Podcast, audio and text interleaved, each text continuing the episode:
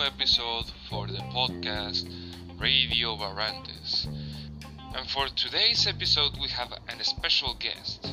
It's an alien and one of my best friends, Wavy.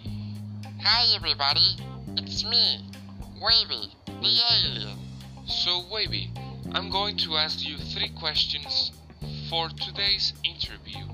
It's okay, Milena, don't worry. You can make a lot of questions that you like, I don't worry. So, Wavy, in what planet and solar system do you live in this universe? Well, Milano, I live in the same solar system as you. Cause I live in Mars. It's a strange place. It's a little bit cold and sometimes hot, but I think I like it living there. Wow, Wavy, I didn't knew about you that thing. Why did you didn't tell me? Because you didn't ask me to before. Next question.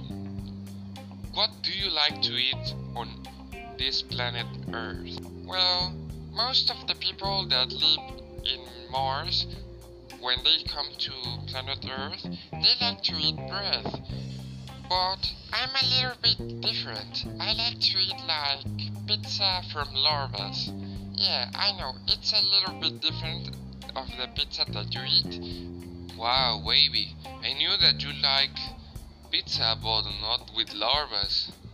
Wow. And the last question for today for Wavy. Where is your favorite place to visit here in the planet Earth, Wavy?